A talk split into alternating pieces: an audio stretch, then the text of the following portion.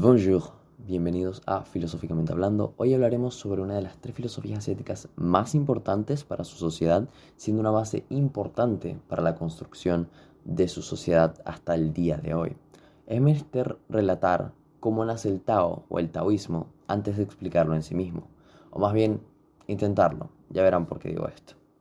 El taoísmo, en inglés también llamado Taoism, eh, por si alguno lo estudia en inglés, es lo mismo, no se confundan como la mayoría de las grandes filosofías, nace de problemas sociales e inestabilidad, los cuales dieron el inicio a varias filosofías que buscaban solucionar este problema en China, es decir, buscar la mejor forma de gobernar, pero más importante, de vivir. La sociedad china necesitaba una guía para poder continuar, ya que sin ella la incertidumbre y la lucha por el control seguirán destruyendo China. Ese era su pensamiento por aquel tiempo. Entre estas tantas que nacen, eh, nacen también las tres de las que hablaremos en los siguientes tres podcasts, las más importantes, el confucianismo, el budismo y nuestro protagonista de hoy, el taoísmo. Su escritor presuntamente es Lao Tse, cuyo nombre significa el viejo maestro. Se dice que fue un administrador de la dinastía Su, la cual se encontraba a cargo por aquellos tiempos en China, y que ante la inestabilidad de esta última, Lao Tse decidió escapar en un búfalo hacia las montañas con intenciones de convertirse en un ermitaño. En su camino hacia las montañas, un guardia de la frontera, o digamos de la frontera de aquel momento en China, lo detuvo y al reconocerlo le impidió continuar, argumentando que no le permitiría el paso hasta que no dejara por escrito su gran conocimiento. Este aceptó y escribió lo que hoy conocemos como Tao Te Ching o Tao Te Ching. Luego desapareció en la distancia para nunca ser visto de nuevo. Pese a que esta historia es bastante emocionante, la mayoría piensa y está de acuerdo que no es verdad. De hecho, ni siquiera se sabe si Lao Tse existió realmente o fue un puñado de sabios que dejaron por escrito su conjunta sabiduría, y por temas de simplicidad lo dejaron bajo un único nombre. Esto no quita la importancia que tuvo el taoísmo para el futuro de la sociedad china, para nada, pese a que esta historia no sea verdad. Pequeño disclaimer, existen cientos de versiones del Tao, ya que es un escrito muy antiguo y muy abierto a la interpretación. Además se escribió en chino antiguo, un lenguaje ya de por sí limitado como lo fue en su momento el griego. Por ello se recomienda leer varias versiones, notablemente la más famosa y las más famosas y llegar al consenso de las ideas, ¿no? Ya que creo que si Lao Tse existió, le, le, hubiese gustado que contrastases varias versiones para llegar a un punto general. Ya que como verá mucho de lo que es el Tao es interpretación del lector y responsabilidad del mismo. Yo estaré utilizando dos versiones por temas de simplicidad, la versión de John C. H. Wu en español y la de Lin Yu en de 1955 en inglés. ¿Qué es el Tao? ¿Ok? El Tao no es nada y lo es todo. Sé que suena alguna tontería que te diría un amigo bajo el efecto de sustancias ilícitas, pero así lo describe Lao Tse en la primera página del Tao. Cito, del Tao se puede hablar, pero no del Tao eterno Pueden nombrarse los nombres, pero no el nombre eterno. Como origen del cielo y la tierra no tiene nombre, pero como la madre de todas las cosas, se le puede nombrar. También, y más entendible, se puede decir, el Tao, que puede ser descrito, no es el verdadero Tao. El nombre que puede ser nombrado no es el nombre infinito. Así que ya de por sí estamos ante un concepto que no puede ser descrito. Ya tenemos una complicación grande, ¿no? Pese a ello, las personas han interpretado el Tao como el camino, una forma de existir alineada con ciertos principios descritos en la obra. Y de aquí podemos sacar uno de los principios fundamentales de la filosofía del Tao, ¿no? Del propio Tao podemos sacar una de las principales filosofías de el camino que dicta el Tao, la humildad. Desde el inicio del texto, el autor explica que ni él mismo lo entiende, ni él mismo entiende qué es el Tao, que la existencia y nuestro propio vivir es en esencia aleatoria y desconocida para nuestro cerebro, pequeño cerebro humano, que ignoramos más de lo que sabemos y que somos seres finitos en contra de un universo infinito. Lo deja claro en el escrito, el escrito 71 cuando dice, darnos cuenta de que nuestro conocimiento es ignorancia es una noble compresión interna. El Tao nos guía hacia un camino conectado con la naturaleza y la armonía de las cosas, otro esencial de esta filosofía. Confucio, del que hablaremos más adelante, les decía a sus contemporáneos que debían volver a lo esencial, a la tradición antigua, la familia y las costumbres. ¿Le suena a alguien? Lao Tse iba más lejos aún y decía que la mayoría de los seres se valoraban en sus posesiones y no en quienes son ni en qué virtudes se encuentran dentro de ellos. La simplicidad es parte del Tao y la conexión con la naturaleza es fundamental, volver hacia lo que solamente es necesario.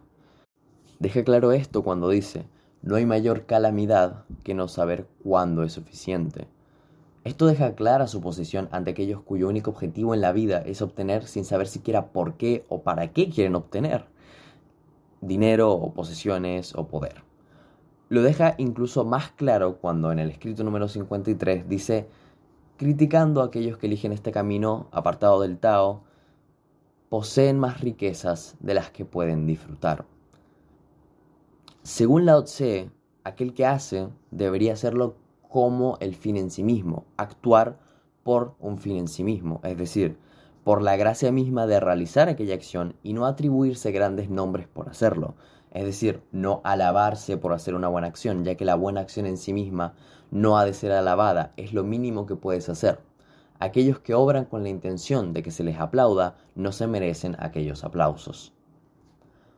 Dice, la virtud mínima nunca deja de exhibirse, por ello carece de virtud.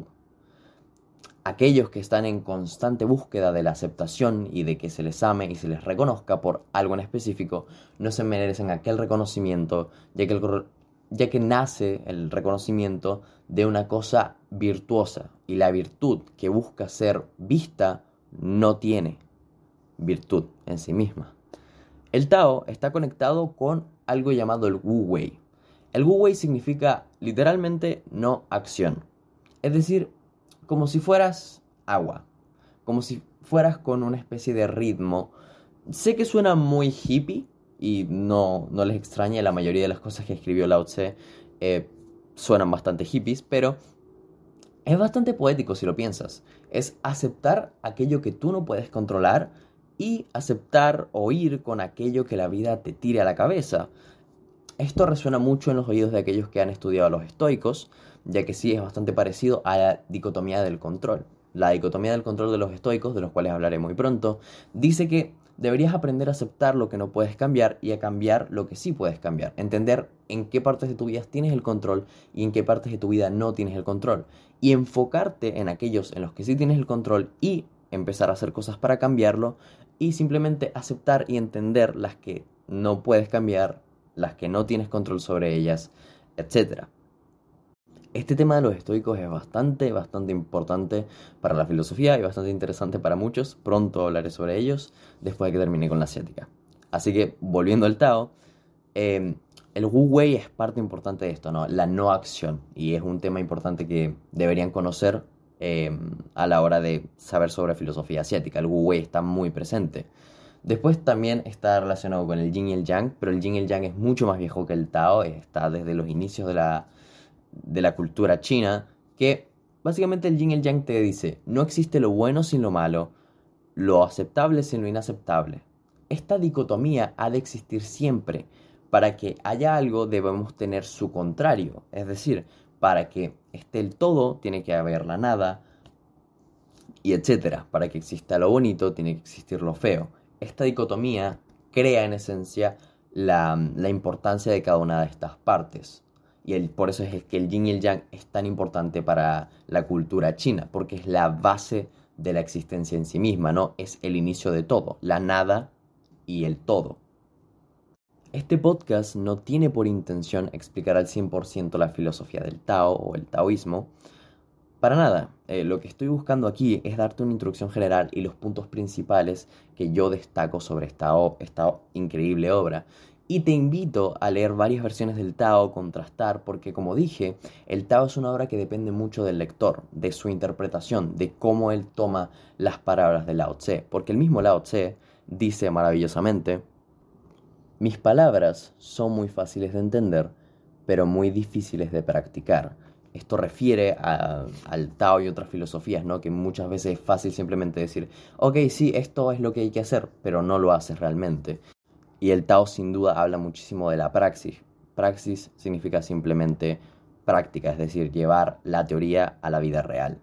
Y creo que eso sería todo por hoy. Espero hayan aprendido algo nuevo. Por favor, estudien más sobre el Tao. Léanselo, es muy corto, es cortísimo y es una de las obras que salvó a la sociedad china. Así que es bastante importante y, seguramente te va a ayudar en algo. O por lo menos va a hacer que abras los ojos muy grandes y digas ¡Ay! y alguna cosa por el estilo. Así que eso. Muchas gracias por escuchar. Nos vemos en la próxima. Bye.